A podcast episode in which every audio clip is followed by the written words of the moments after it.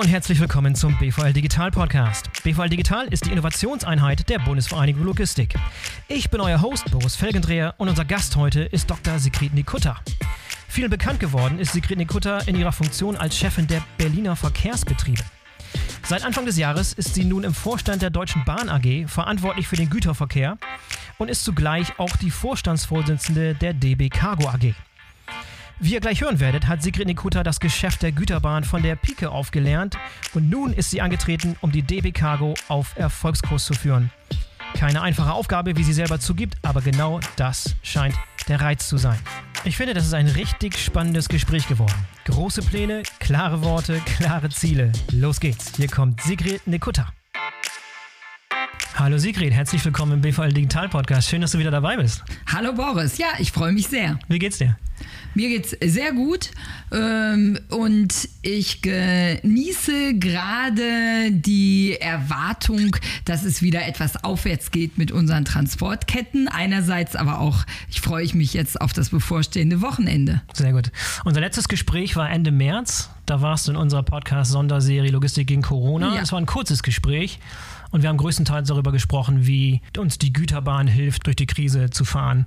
Und da war mir schon klar, dass wir uns bald mal wiedersehen müssen, denn ich glaube, sowohl in Bezug auf DB Cargo als auch in Bezug auf dich selber gibt es noch ganz, ganz viele interessante Themen, für die wir heute hoffentlich ein bisschen mehr Zeit haben als beim, beim letzten Gespräch. Ja, herzlichen Dank. Ja. Ich freue mich sehr, denn der Schienengüterverkehr ist, glaube ich, in Deutschland und in Europa so dramatisch unterschätzt. Die mhm. Wichtigkeit des Schienengüterverkehrs, äh, die ist so entscheidend. Da können wir gleich noch ganz, ganz tief in die Tiefe gehen. Heute sitzen wir gemeinsam hier in Berlin, äh, Potsdamer Platz, Hauptsitz der Deutschen Bahn, was im 23. Stock, glaube ich. Schön, genau, schöne 23. Aussicht. Ist bei euch im Büro jetzt langsam wieder Normalität eingekehrt? Es gibt ein, es gab bei DB Cargo und gibt äh, die, die wirklich die ganze Zeit Normalität, mhm. denn unser ganzer Betrieb läuft und das ist das Entscheidende. Also die Rangierbahnhöfe, die Lokführer, äh, die, ja, die Disposition, sowieso, ne? ja. alles ist am Start, die Instandhaltung. Äh, natürlich achten wir auf, auf immer mehr Hygienemaßnahmen, auf Sicherheitsabstand, aber dem Grunde nach arbeiten wir die ganze Corona-Zeit durchgehend weiter. Ja. Bevor wir über die Gegenwart und die Zukunft sprechen, lass uns das Rad mal ein bisschen zurückdrehen. Äh, du bist promovierte Psychologin. Wie bist du eigentlich in die Logistik gekommen und in den Güterverkehr, beziehungsweise zurückgekommen in den Güterverkehr, muss man ja sagen? Das ist natürlich eine lange Geschichte, die ich jetzt gerade extrem kürze. Ja. Ich bin zur Deutschen Bahn gekommen 1996. Mhm und äh, habe damals in Dresden angefangen. 1996 nach Dresden zu gehen äh, zur Bahn war mhm. maximal exotisch. äh, das war, ich, ich war 94 war die Bahnreform. Ich war eine der ersten externen Einstellungen, die die Bahn gemacht hat und dann noch in den Osten zu gehen. Äh, das war also ja. maximal äh, herausfordernd. Deshalb habe ich es auch gemacht. Ich mhm. habe es mir gewünscht, dorthin zu gehen. Davor warst du in Bielefeld, richtig? Oder? Ich habe, ja. genau, ich habe ja. in Bielefeld studiert und habe dann dort im Mittelstand gearbeitet und äh, das gefiel mir auch extrem gut. Ich habe direkt immer für den Inhaber gearbeitet, hatte aber das Gefühl, ich, ich bin in Ostwestfalen und in Deutschland, in den neuen Bundesländern passiert wirklich die Revolution und ich bin in Bielefeld. Das ging nicht, also wollte ich schnellstmöglich in die neuen Bundesländer, was gar nicht so einfach war zur damaligen damaligen Zeit. So, und so bin ich zur Bahn gekommen. Und nach einigen Jahren Bahn, dann später auch in Frankfurt, hatte ich das Gefühl, ich arbeite jetzt schon so lange für das Unternehmen, aber immer so in, in Konzernfunktionen. Und ich wollte dahin, wo es die wirkliche Bahn gibt, wo ich wirklich das erleben kann und mitgestalten kann, die Bahn. Und zwar. Wo, woher kam das Bedürfnis? Weil ich wollte genau dahin in die quasi wirklich dahin, wo das Geld verdient wird, mhm. wo die Praxis stattfindet. Mhm. Und äh, dann habe ich mir überlegt, wo, was ist wirklich ein, ein wichtiger Kern der Bahn? Äh, was ist eigentlich der Bereich, wo die wenigsten von sich aus erstmal so überlegen, das zieht mich an und habe mir überlegt, Güterverkehr im Ruhrgebiet. Ja. Und genau da bin ich dann hingegangen äh, zu DB Cargo, so hieß es damals auch, mhm. DB Cargo nach Duisburg-Köln. Und äh, so begann meine Zeit im Güterverkehr. Dann danach eine Zeit im Ausland, ne? Was ja, aber ich habe immer mehr, ich war lange damals, lange in Duisburg und äh, es habe wirklich alles fast von der Pike auf kennengelernt und ähm, bin dann in den Ganzzug gegangen, erst als Personalerin, später als Chefin des Ganzzuges. Mhm. Im Ganzzug waren damals alle Loks und alle Lokführer für den Schienengüterverkehr zusammengefasst. Dann war ich technischer Vorstand in Polen bei DB Cargo Polska. Und das, mhm. äh, wahrscheinlich wäre ich immer noch im Güterverkehr geblieben, wenn dann nicht das Angebot der BVG gekommen wäre, doch Vorstandsvorsitzende in Berlin zu werden. Ja. Und das hatte dann doch auch einen Reiz. Die Entscheidung ist mir aber schwer gefallen, ehrlicherweise. Und ich weiß, dass äh, die BVG-Pressesprecher am Anfang an mir verzweifelt sind, weil ich immer den DB Cargo-Sprech hatte weil Aha. ich immer von Beförderung gesprochen habe und also, ne, und ja.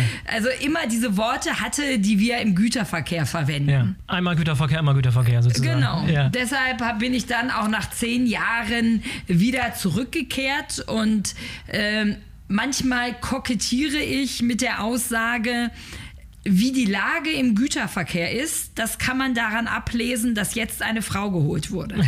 genau. Ja. Während deiner Zeit als Chefin äh, der, der, der, der BVG, da, da bist du zum ersten Mal so einer größeren Öffentlichkeit bekannt geworden. Ne? Gibt es was an der Rolle, die du dort gehabt hast, äh, die du jetzt hier bei der DB Cargo anwenden kannst? Sehr viel, Boris. Mhm. Ähm, bei, DBK, äh, bei, bei der BVG war damals für mich neu diese massive Öffentlichkeit. Da wird mhm. jeder Satz, den du äh, sagst, irgendwo wird auf die Goldwaage gelegt, schafft es gerne auf die, äh, als Titelzeile in die Zeitung. Also äh, da hat man dann Tage, wenn man die Zeitung aus dem Briefkasten holt, wenn dann mein Mann sagt, oh, heute wird schwierig mit der Laune, ne? dann weißt du, die, ja. die Schlagzeile ist nicht so gewesen. Äh, aber das kann ich natürlich hier sehr gut anwenden. Denn wichtig ist ja ganz oft, äh, die, die, die, einfach die Allgemeinheit zu überzeugen, Politiker Politiker mitzunehmen, mhm. äh, auch äh, Journalisten mitzunehmen. Und dazu musst du einfach in der Lage sein, komplizierte Dinge mhm. einfach zu erklären. Mhm. Also du musst wirklich die Welt für alle verständlich machen. Du musst den Schienengüterverkehr, der wirklich nicht einfach ist zu verstehen in all seinen Facetten, so einfach darstellen, dass ihn wirklich jeder versteht. Mhm. Denn nur dann kannst du auch darauf hoffen, dass du Unterstützung bekommst, dass du, dass mit dir Menschen an dem gleichen Strang ziehen. Mhm. Und dass Öffentlichkeit so extrem wichtig ist, dass es nicht reicht, gute Dinge zu tun, sondern du musst sie auch kommunizieren auf allen Kanälen.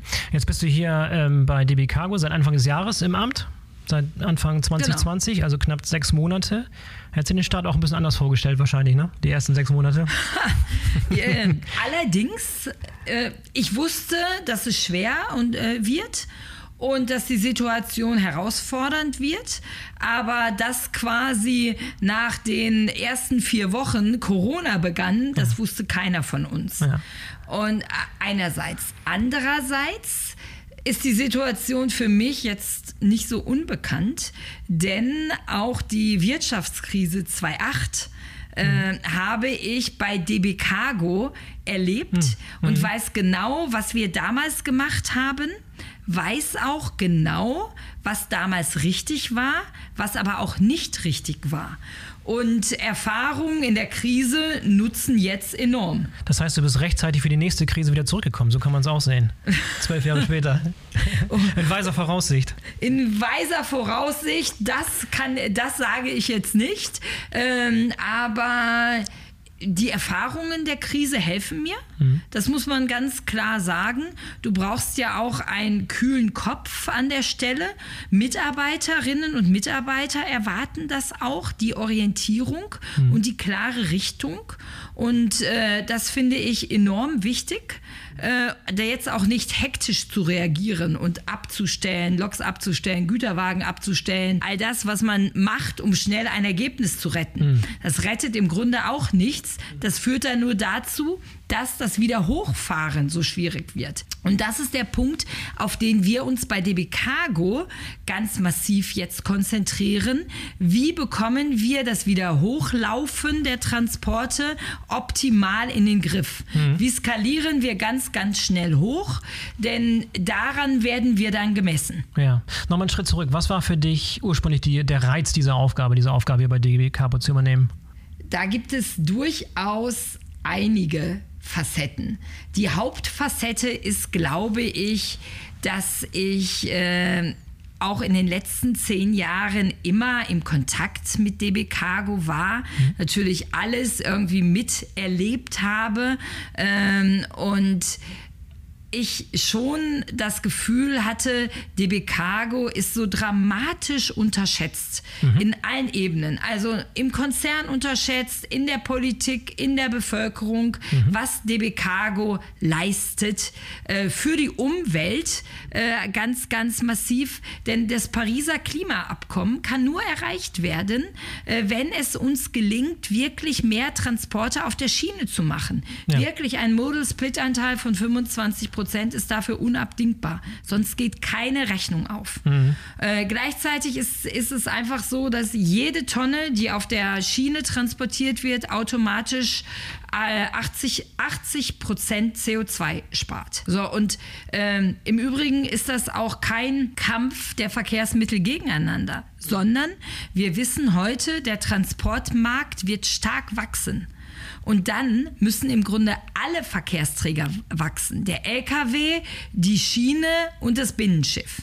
So, und äh, wo haben wir noch wirklich freie Kapazitäten? Das ist die Schiene. Äh, auf der Schiene können wir noch deutlich mehr transportieren und das sollten wir auch tun. Ja. Und deshalb habe ich gedacht, das ist genau der richtige Zeitpunkt. Ehrlicherweise dachte ich auch, schlechter kann die Situation kaum kommen.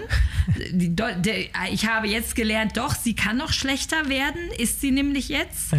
Ähm, das ist dann aber auch der Punkt, an dem es gilt, den Restart-Knopf zu drücken und eben tatsächlich sehr aktiv aktiv einfach es jetzt zu machen, was so lange politisch und gesellschaftlich gewünscht wurde, mehr Verkehr auf die Schiene zu bringen. Ja, wie, wie schwer schätzt du dann die Aufgabe momentan ein? Von, auf einer Skala von 1 easy peasy bis, bis 10 die schwerste Aufgabe deines Lebens ever? Wo, wo? Zwölf. ja, sehr gut. Dann lass uns mal über deine größten Baustellen sprechen hier. Ähm, vielleicht erstmal so Schienengüterverkehr in Deutschland im Allgemeinen. Du hast gerade erwähnt, der Marktanteil der Schiene soll in den nächsten zehn Jahren, also bis 2030, ja. von 19 auf 25 Prozent wachsen. Laut Bundesregierung, das ist das genau. Bundesregierungsziel, genau. ja. Das klingt im ersten Moment recht ambitioniert, ist aber irgendwie auch nicht so der große Wurf. Man, und ich sage das deshalb, weil, das hast du gerade erwähnt, die Verlagerung von der Straße auf die Schiene so viel Potenzial birgt in Bezug auf Reduzierung von CO2-Emissionen, wo ich mir denke, geht da nicht noch mehr als sechs Prozentpunkte über zehn Jahre hinweg? Oder sehe ich das falsch? Nein, ähm, du hast, du hast recht und du hast nicht recht. also, äh, erstmal ist das eine erstmal finde ich es extrem richtig und wichtig, ein ganz konkretes Ziel zu haben. Ja. Und wirklich zu sagen, das ist das, was wir machen wollen. Mhm. Weil von dem Ziel kommend kannst du dann nämlich die Maßnahmen, auch die, äh, die Infrastrukturmaßnahmen, die Fördermaßnahmen, all das, was erforderlich sein wird, skalieren. Mhm. Und das ist etwas, was, ähm, was wirklich äh, neu ist und was ich auch sehr schätze, dass die Schiene allgemein eine viel mhm höhere Bedeutung wieder bekommt, hier das konkrete Ziel damit versehen ist. Äh, diese, diese Prozentpunkte der Model Split Erhöhung heißen, dass das, was auf der Schiene transportiert wird, um irgendwas zwischen 50 bis 70 Prozent jetzt steigen wird. Mhm. Und das ist ein enormer Wert. Und äh, das ist eine Herausforderung für alle Eisenbahnverkehrsunternehmen, die in dieser Branche tätig sind. Davon gibt es ja dankenswerterweise sehr viele, sodass äh, wir diese Aufgabe nicht ganz alleine Inzwischen bewältigen mehr müssen. Als euch. Ja, ja, ja das mhm. ist, ähm, das ist ähm, unser Marktanteil als DB Cargo liegt unter 50 Prozent. Ja. Das heißt. Von äh, ehemals fast 100 bis. Genau, das, ja, heißt, äh, das heißt, Wettbewerb funktioniert hier. Was aber, ähm, und dann müssen wir uns genau angucken, und deshalb finde ich dieses Ziel so wichtig. Wir haben im Güterverkehr ja, wenn wir darüber reden, im Grunde immer drei Systeme. Mhm. Äh, hier dem Fachpublikum wird es sicherlich bekannt sein, äh, aber wir haben natürlich das Ganzzugverkehr, mhm. äh, wir haben den kombinierten Verkehr, also den Wechsel dann von der Straße auf die Schiene und wieder zurück oder vom Schiff auf die Schiene. Und wir haben das Einzelwagensystem. Und das Einzelwagensystem ist etwas, worüber, worum uns, glaube ich, europaweit alle beneiden. Denn wir haben noch ein System mit neun großen Rangieranlagen, über 130 kleinen bis äh, kleinen Rangierpunkten. Äh, wir haben zweieinhalbtausend Güterverkehrsstellen oder unsere Kunden haben diese Güterverkehrsstellen, so dass es ein umfassendes Netzwerk ist, national mit Andockpunkten in Europa, wohin gefahren werden kann. Und dieses Netzwerk ist da. Mhm. Und das äh, funktioniert, äh, äh, funktioniert. Und äh, das ist ein System, was schwerpunktmäßig DB Cargo vorhält an der Stelle. Und aus dem im Laufe der letzten Jahre immer mehr Menge rausgegangen ist.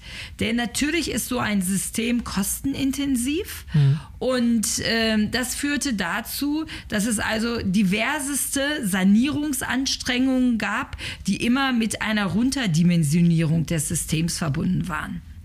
Heute sind wir an einem Punkt, äh, wo dieses Netzwerk einfach gar nicht mehr äh, betrieben werden kann ohne Verluste. Und mhm. das ist genau der Punkt, an dem jetzt auch ganz dringend wir umsteuern.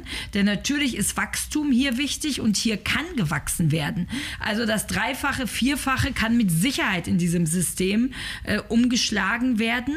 Und mhm. das ist ein extrem umweltfreundliches äh, System. Mhm. mhm. Stand heute haben wir hier im Schnitt an so einem Tag 15.000 Wagen. Und ähm, da, also 50.000 wäre mit Sicherheit gar kein Problem. Und das ist eine Möglichkeit, um sehr schnell auch LKWs in, auf die Schiene zu bekommen. Mhm. Lass mal ein bisschen konkreter über Problemfelder sprechen. Also es ist ja kein Geheimnis, dass der Güterbereich der Bahn seit Jahren in roten Zahlen steckt. Ähm, was sind aus deiner Sicht überhaupt die, die großen Problemfelder, die euch abhalten davon, profitabler zu werden zum Beispiel? Du hast ein bisschen was angedeutet, eben ein bisschen tiefer nochmal. Genau. Also ähm, das, größte, das größte Thema ist mit Sicherheit der Einzelwagenverkehr, mhm. der äh, eine volkswirtschaftliche Bedeutung hat, muss man ganz klar sagen. Wir haben über 30.000 Industriekunden, die teilweise davon abhängig sind. In die ganze Stahlindustrie, eine der wesentlichen Stützen Deutschlands, transportiert 50 Prozent wirklich auch im Einzelwagenverkehr. Mhm. Also es eine, eine, hat eine hohe industriepolitische und volkswirtschaftliche Bedeutung. Ordnung. Einerseits, andererseits sagen wir da, aber es soll auch irgendwie wirtschaftlich sein. Ja was, äh, glaube ich, die Quadratur des Kreises ist an der, an der Stelle, wenn ich so eine Aufgabe der Daseinsvorsorge äh, wahrnehme. Denn hier stehen wir dann auch im Wettbewerb zu den LKWs, ja. die im Zweifelsfall äh, natürlich andere Kostenstrukturen haben. Mhm. Äh, alle Hörerinnen und Hörer kennen sicherlich die Bahn mit ihren guten Arbeitsbedingungen, Tarifstrukturen und all dem, was dazugehört, was ich glaube ich auch wichtig finde, auch angemessen für Deutschland. Ja. Ähm, gleichzeitig ist das ja nicht in allen Branchen so äh, und das, das ist natürlich durchaus ein Thema, wo, äh, wo ich ganz offensiv sage, das umweltfreundlichste Verkehrsmittel, und das ist unstrittig die Bahn, mhm. äh, sollte gefördert werden und es sollte auch gefordert werden dass die Bahn eingesetzt wird. Denn ich kann es keinem verdenken, äh, der sagt, ja, ich bin ja auch für den Umweltschutz, aber schau mal, dieser Transportweg ist günstiger. Ja, ja, klar. Ja, ähm, wenn du jetzt mal die Situation aus, aus Sicht eurer Kunden anschaust, sowohl aktuelle Kunden als auch zukünftige Kunden. Es gibt zu diesem Thema eine interessante Studie, die die BVL im letzten Jahr gemacht hat. Da wurden Verlader gefragt zum Thema Verlagerung von Transporten auf die Schiene. Und da haben 80 Prozent der Befragten gesagt, dass die bereit wären oder, so, oder es für realistisch halten, Transporte auf die Schiene zu verlagern. Interessanterweise war Preis nicht das entscheidende Kriterium, sondern Verlässlichkeit, Pünktlichkeit und Flexibilität waren so die wichtigsten mhm. Entscheidungskriterien.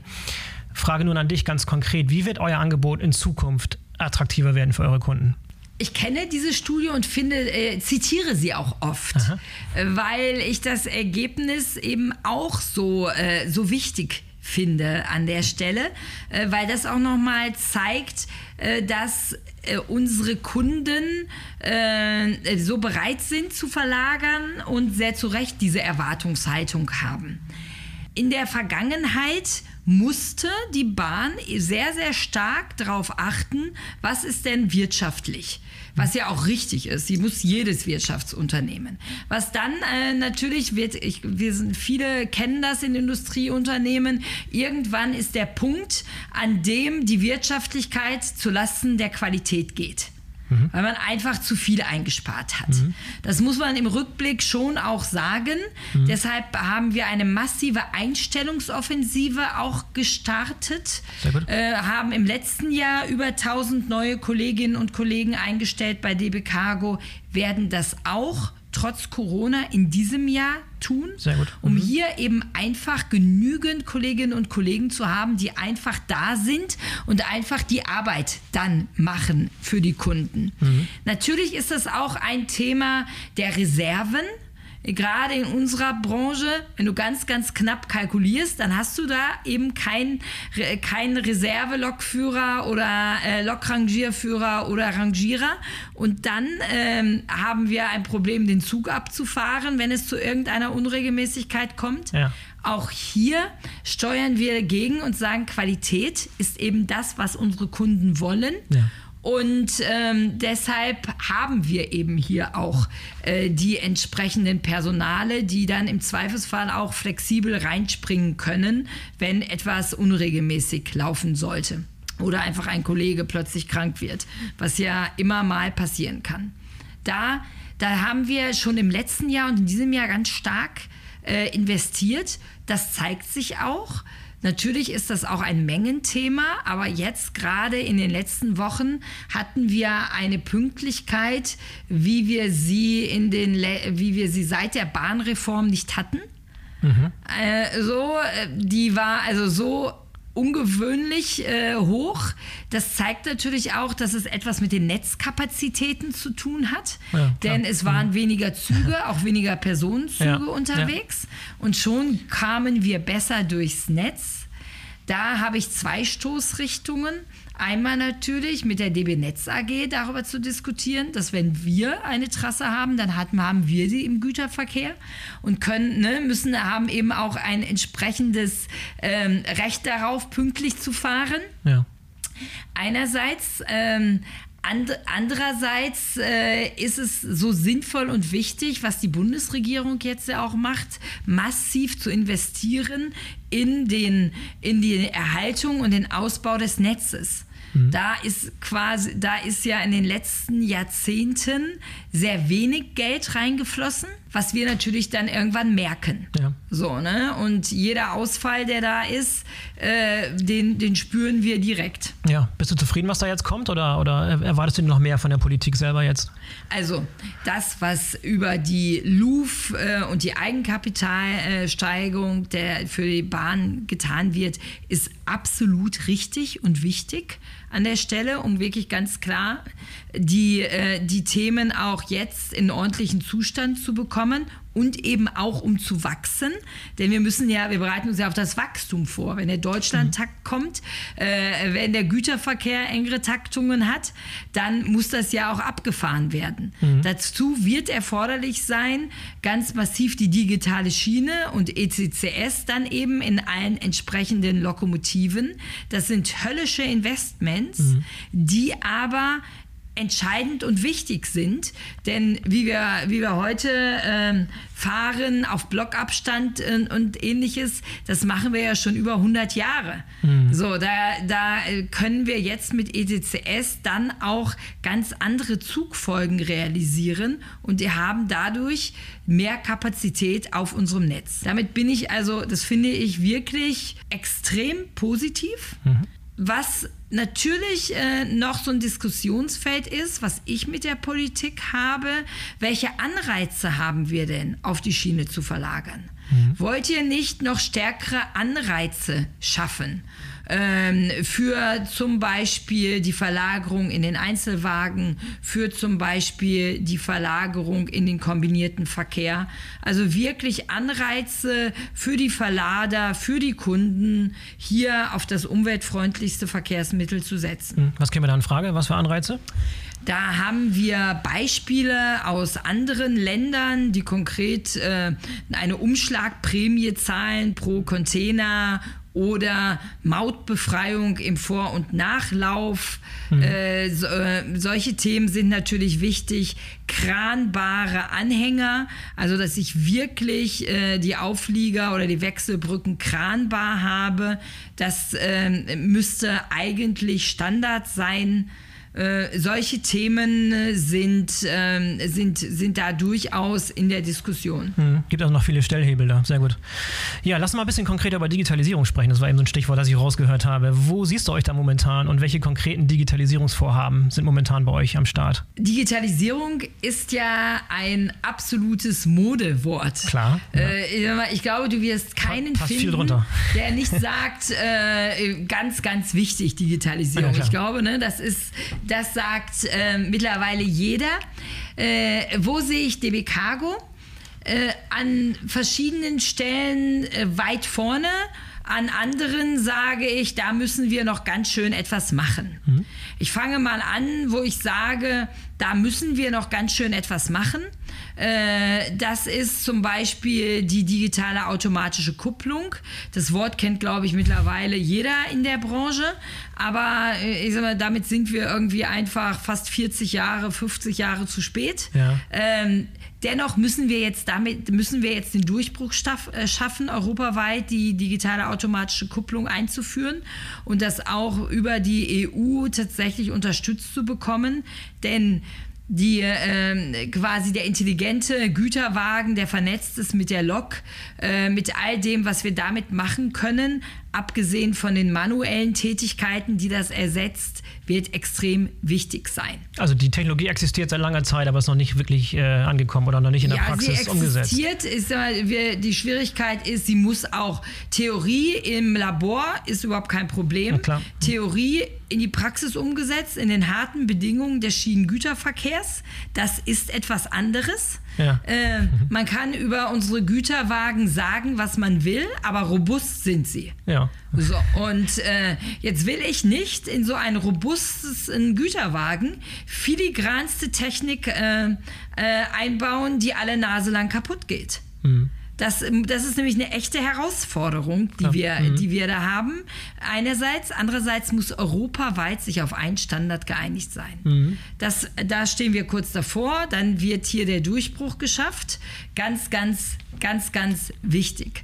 Ähm, viele und natürlich auch das ETCS, was äh, auch hier wieder die Europadiskussion denn äh, ECCS ist ja in einigen Ländern schon Pflicht auf Lokomotiven. Da gibt es immer noch unterschiedliche Nuancierungen, einen einheitlichen ETCS-Standard und dann natürlich auch äh, das Thema in Deutschland äh, mit der digitalen Schiene. Das wird, glaube ich, auch einer der, der großen Würfe, wo, es, die, wo wir aber heute noch nicht so weit sind. Das ist das, was ich meine. Das steht aus. Auf an, an anderen Stellen sind wir sehr weit, was zum Beispiel ähm, äh, die GPS-Ausstattung der Lokomotiven angeht und die Kommunikation von überall mit den Lokomotiven, auch die, die ganzen äh, Prozesse im Hintergrund, die laufen, die ganzen Logistikprozesse. Das war ja damals schon mit der Einführung des Kundenservicezentrums ein große, also eine weitreichende Änderung weg von, von den ganzen kleinen Örtlichkeiten hin zu einem zentralen mhm. Bestellmanagement und ähnlichem. Und da ist uns jetzt, äh, glaube ich, einer der großen Coups auch gelungen, äh, wo ich sage, mit Link to Rail, so mhm. heißt das, wird, wird äh, Schienengüterverkehr bestellen, abwickeln, wirklich so einfach wie Online-Shopping. Ja, sehr gut. Erklär mal ein bisschen weiter, wie, wie das funktioniert. Genau, genau. also mein, weil es ist eine Plattform. Auf dieser Plattform haben wir heute schon 150 Kunden angeschlossen. Mhm. Und über diese Plattform kann ich im Grunde alles machen. Kann ich, kann ich meine Leerwagen bestellen, kann ich sehen, wo die sind, kann die Zuführung be, äh, äh beobachten, kann dann die ganze Beladung äh, machen, auch nachverfolgen, kann den Abtransport sehen, sehe, wann sind die dann an der Endstation kann alles paperless wirklich machen, bis hin zu der anschließenden Abrechnung dieses ganzen Transports. Mhm. Und das ist gerade ähm, für, für Kunden, die keine riesigen eigenen IT-Systeme haben für solche Themen, ist das genau die Plattform, auf die man, genau, ja. mit der man das sehr einfach abwickeln kann. Ja. Und äh, bei, bei großen Kunden ist es natürlich wichtig, dass wir eine Schnittstelle zu der IT des Kunden haben, damit wir hier keinen Medienbruch haben oder gar händische, telefonische Dinge äh, brauchen, sondern es quasi äh, einfach äh, äh, der, der Disponent beim Kunden gar nicht merkt, äh, was, in, ob er jetzt in seinem System ist oder in dem vorgelagerten, dass das tatsächlich alles als eine Kette läuft. Ja, aber diese Standardplattform, ist das eine kostenfreie, also ist ein kostenfreier Service oder ist es ein extra Dienst, den ich dazu buchen muss oder wie geht das? Das ist äh, unsere, ich sag mal, du musst dich anmelden, du musst mhm. also eine Kundenbeziehung haben äh, zu uns und dann funktioniert das tatsächlich wirklich wie beim Online-Shopping. Ja. Ne, so. Und da, sondern das ist wirklich eine Zusatzfunktionalität. Und bei uns hast du ja immer den Vorteil, Boris, du hast nicht nur Deutschland, sondern du hast ganz Europa. Richtig, weil wir ja. mit unseren 17 eigenen Landesgesellschaften wirklich auch alle europäischen Korridore beherrschen. Mhm. Und damit können wir wirklich auch diese Transporte darüber international abwickeln, was, glaube ich, wirklich ein ganz großer Benefit ist für unsere Kundinnen und Kunden. Mhm. Was ist das Ziel so, wann, wann 100 Prozent eurer Kunden über die Plattform agieren?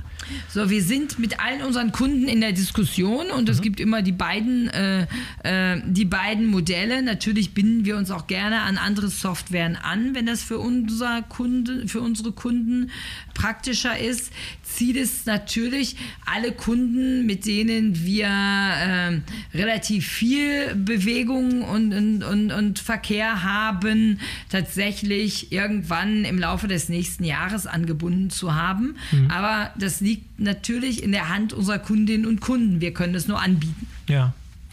Sigrid, ich will nochmal zurückgehen zu deiner, zu deiner Aufgabe hier und ne, die große Rolle, die du dir vorgenommen hast, das Unternehmen hier stark zu verändern. Mit welchen Führungsstrategien gehst du ans Werk, um so einen großen Laden auf Kurs zu bringen, sozusagen?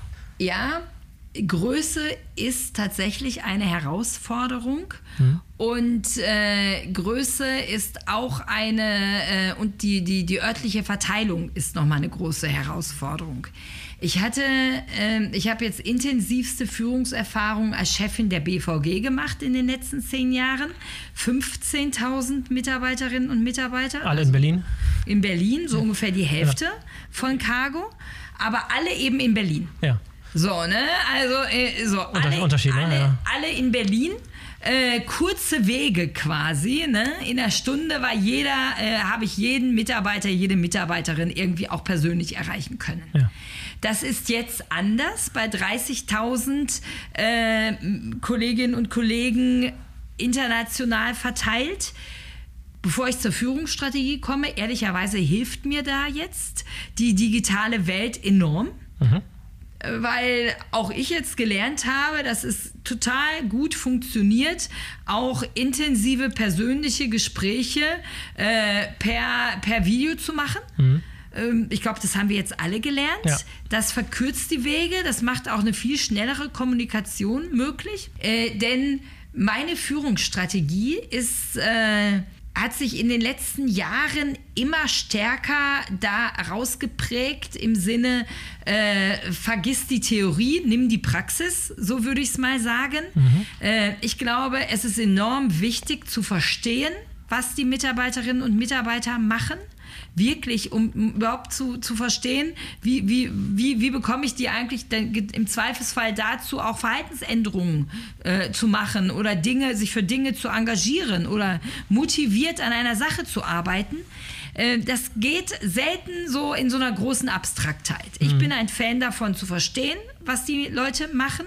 Deshalb bin ich gerne vor Ort, diskutiere mit denen, lasse mir das zeigen, arbeite auch gern ein bisschen mit und zwar über alle Ebenen. Mhm. Also wirklich über in allen, in, in allen Jobs, die jetzt DB Cargo hat. Vom, äh, vom Hemmschuhleger bis hin zum Disponenten, äh, Werkstattmitarbeiter, Lokführer, Rangierer, Lokrangierführer, also äh, bis zur Konzernstrategie all das, was so ein Unternehmen hat, wirklich überall Einkauf ganz wichtig. Äh, mhm. So, und überall quasi so ein, so, ein, äh, so ein Bild davon zu haben, was die Leute machen und dann viel, viel wirklich zu diskutieren, mhm. äh, zuzuhören, aber auch ganz klar dann zu sagen, Leute, hier geht es lang. Mhm.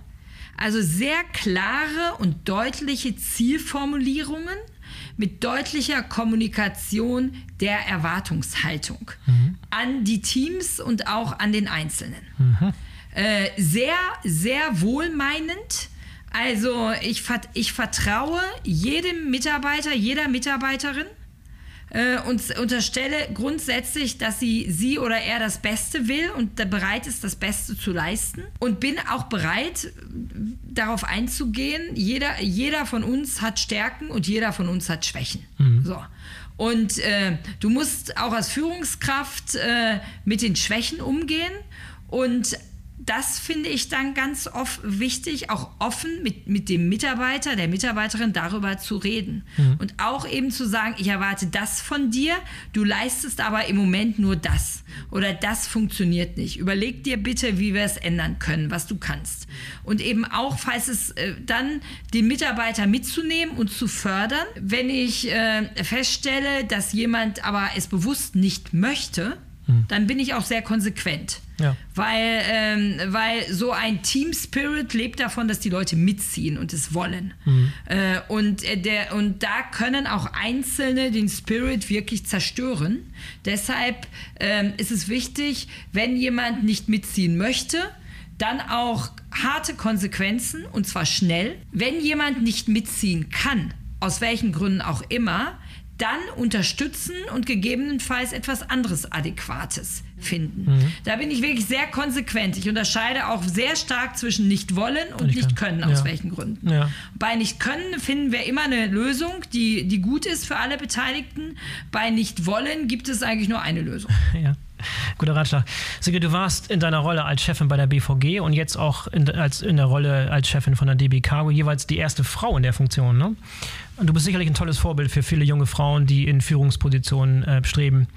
Hast du ein paar Tipps und Ratschläge für hoffentlich die zahlreichen weiblichen Zuhörer unseres Logistik-Podcasts?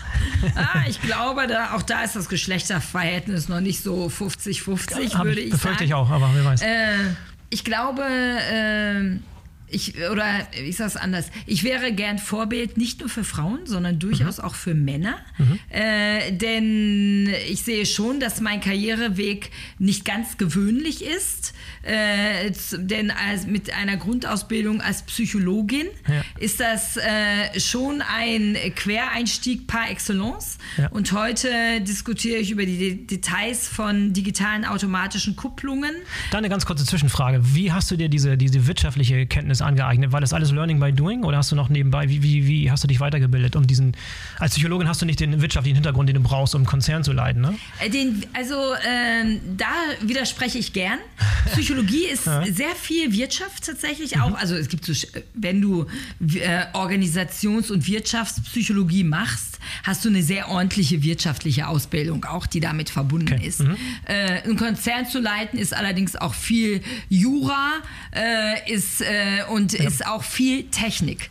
Aber an der Stelle sage ich gerade gerne, naja, wenn ich vor 30 Jahren Ingenieurin geworden wäre, ob ich die heutige Technik dann besser verstehen würde? Fragezeichen. Mhm. Wenn ich vor 30 Jahren äh, irgendwie äh, IT studiert hätte, ob ich es heute besser verstehen ja. würde? Ne? Also da muss man sich ja auch mal fragen, wie schnell lebig ist denn eigentlich die Zeit? Mhm. Ähm, da finde ich, ist äh, Psychologie eigentlich ein ganz gutes Studium.